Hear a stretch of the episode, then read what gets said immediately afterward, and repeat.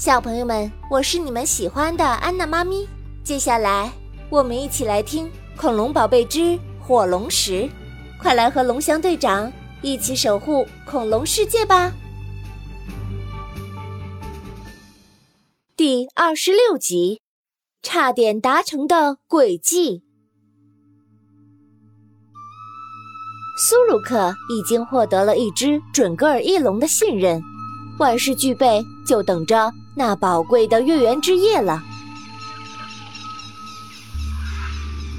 终于，那个让人激动的月圆之夜又到了。不过有点不巧，这个夜晚天气不算好，月亮一会儿钻进云层，一会儿又出来明晃晃的挂在天空。嗯，还好，总算不是阴天。苏鲁克悄声说。这时，他们躲在警戒线之外，偷偷注视着守卫部队的一举一动。苏鲁克悄悄对准格尔翼龙说：“啊，你先去火龙石上空飞一圈。”引起他们的警惕，然后接受他们的检查，消除他们的疑虑。听到这一命令，准格尔翼龙立马就飞了起来。刚刚到火龙石上空，就听到下面的人说：“喂，这是警戒区域，你怎么闯进来了？”准格尔翼龙说。呃，我晚上方向感不太好，有点迷路，找不到回家的路了。下面的人说：“哦，你住在抱抱庄园吗？”准格尔翼龙说：“哦，不是，我们是散落在其他区域的族群。”下面的人继续说：“哦。”那先下来接受一下例行的检查。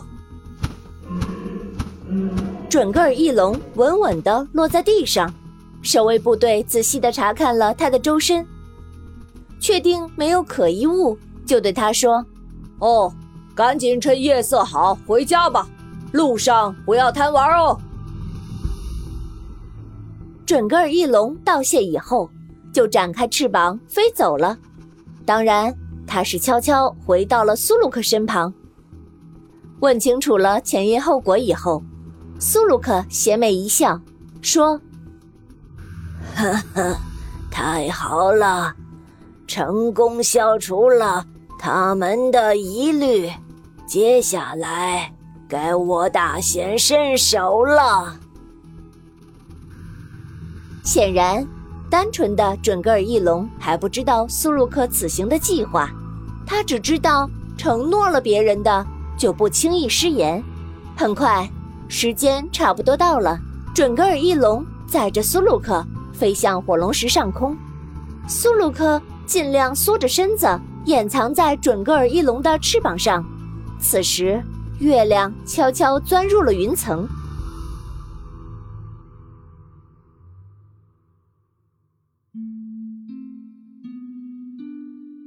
下面的人看到准格尔翼龙以后说：“咦，你怎么又回来了？”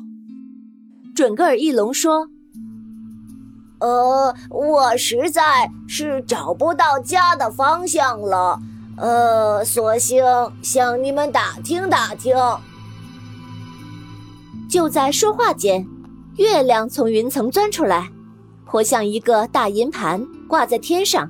苏鲁克悄悄地向火龙石的方向伸出了罪恶的手。准格尔翼龙与下面的人还在打听着什么，龙翔的手镯却已经收到了感召，在闪烁。龙翔大惊道：“哦，不好，火龙石能量又有波动了！”众人都过来查看。龙翔又说：“月圆之夜，苏鲁克，肯定。”又是他来了！龙翔等人向火龙石的方向奔去。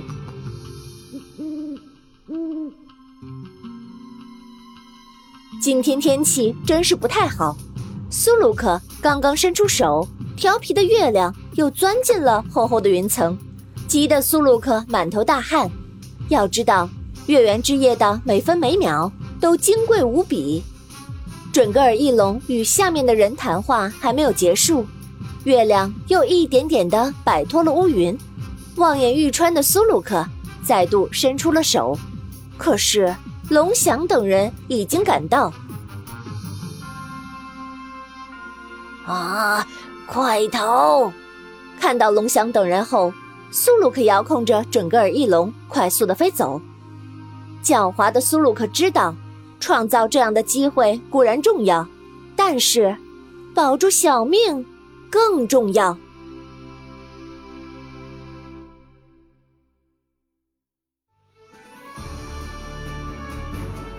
今天的《中华恐龙园》原创 IP 改编故事。《恐龙宝贝之火龙石》到这里就结束了！想要揭秘神奇的侏罗纪世界，就来常州中华恐龙园吧。